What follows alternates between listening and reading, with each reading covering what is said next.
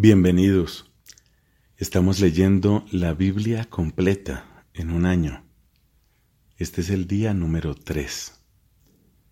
Vamos a tener tres textos, como se ve que es costumbre, en este ejercicio hermoso que estamos haciendo. El primer pasaje es del capítulo tercero del Génesis. Luego tenemos al Salmo número 3 y luego nos vamos al capítulo segundo del Evangelio según San Mateo. Esas son nuestras lecturas para el día de hoy. Pidamos al Señor que nos ilumine con la gracia de su Espíritu Santo, que la palabra penetre profundamente en nosotros y que dé fruto abundante para gloria del Padre y para bien de la Iglesia. Génesis capítulo 3 La serpiente era el más astuto de todos los animales del campo que el Señor Dios había hecho, y dijo a la mujer, ¿Así que Dios les ordenó que no comieran de ningún árbol del jardín?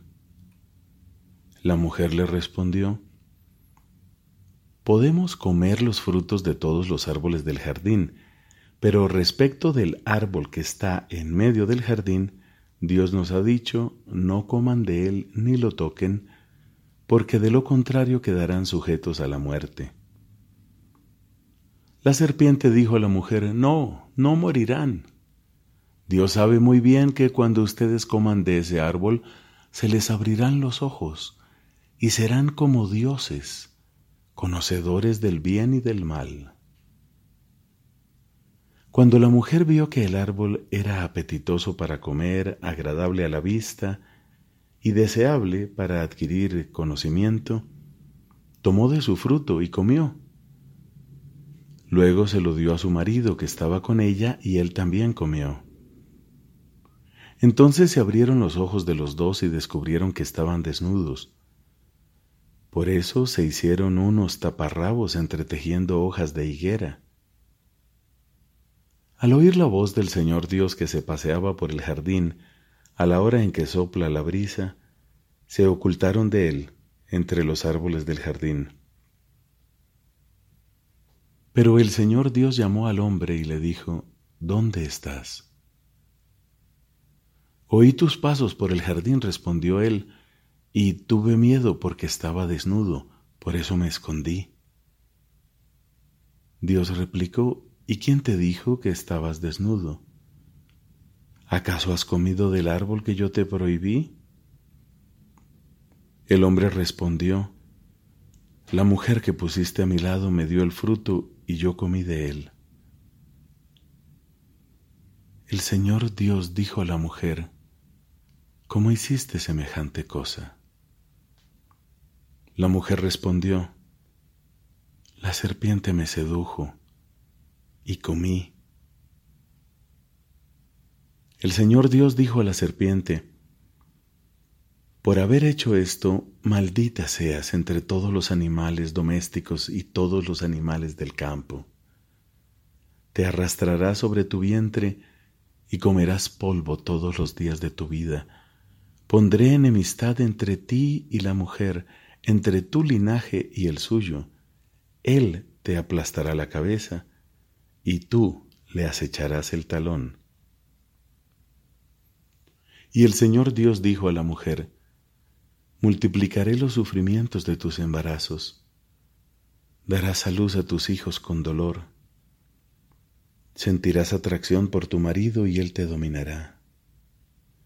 Y dijo al hombre, porque hiciste caso a tu mujer y comiste del árbol que yo te prohibí, maldito sea el suelo por tu culpa con fatiga sacarás de él tu alimento todos los días de tu vida. Él te producirá cardos y espinas y comerás la hierba del campo. Ganarás el pan con el sudor de tu frente hasta que vuelvas a la tierra de donde fuiste sacado, porque eres polvo y al polvo volverás.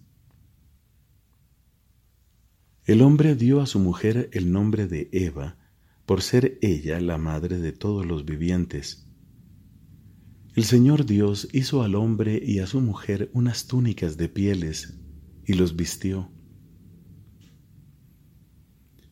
Después el Señor Dios dijo, El hombre ha llegado a ser como uno de nosotros en el conocimiento del bien y del mal. No vaya a ser que ahora extienda su mano, tome también del árbol de la vida, coma y viva para siempre. Entonces expulsó al hombre del jardín de Edén, para que trabajara la tierra de la que había sido sacado. Y después de expulsar al hombre, puso al oriente del jardín de Edén a los querubines y la llama de la espada zigzagueante para custodiar el acceso al árbol de la vida. Palabra de Dios. Te alabamos, Señor.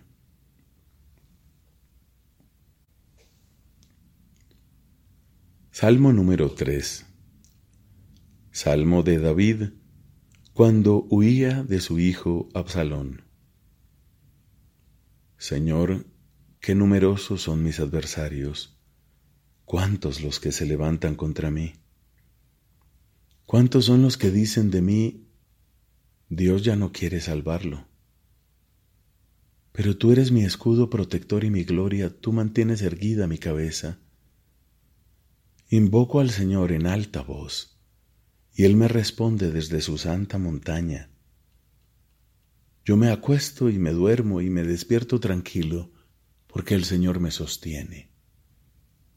No temo a la multitud innumerable apostada contra mí por todas partes. Levántate, Señor, sálvame, Dios mío. Tú golpeas en la mejilla a mis enemigos y rompes los dientes de los malvados. En ti, Señor, está la salvación y tu bendición sobre tu pueblo. Padre, te da gloria a tu Hijo en el Espíritu Santo, como era en el principio, ahora y siempre, por los siglos de los siglos. Amén.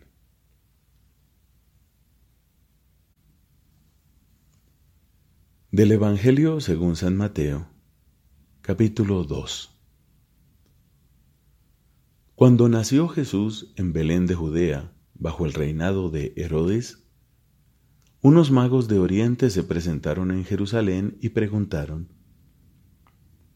¿Dónde está el rey de los judíos que acaba de nacer? Porque vimos su estrella en Oriente y hemos venido a adorarlo. Al enterarse, el rey Herodes quedó desconcertado y con él toda Jerusalén. Entonces reunió a todos los sumos sacerdotes y a los escribas del pueblo para preguntarles en qué lugar debía nacer el Mesías. En Belén de Judea le respondieron, porque así está escrito por el profeta. Y tú, Belén, tierra de Judá, ciertamente no eres la menor entre las principales ciudades de Judá, porque de ti surgirá un jefe que será el pastor de mi pueblo Israel. Herodes mandó llamar secretamente a los magos, y después de averiguar con precisión la fecha en que había aparecido la estrella, los envió a Belén diciéndoles, Vayan e infórmense cuidadosamente acerca del niño, y cuando lo hayan encontrado, avísenme para que yo también vaya a rendirle homenaje. Después de oír al rey, ellos partieron. La estrella que habían visto en Oriente los precedía hasta que se detuvo en el lugar donde estaba el niño. Cuando vieron la estrella, se llenaron de alegría y al entrar en la casa, encontraron al niño con María, su madre, y postrándose, le rindieron homenaje. Luego, abriendo sus cofres, le ofrecieron dones, oro, incienso y mirra.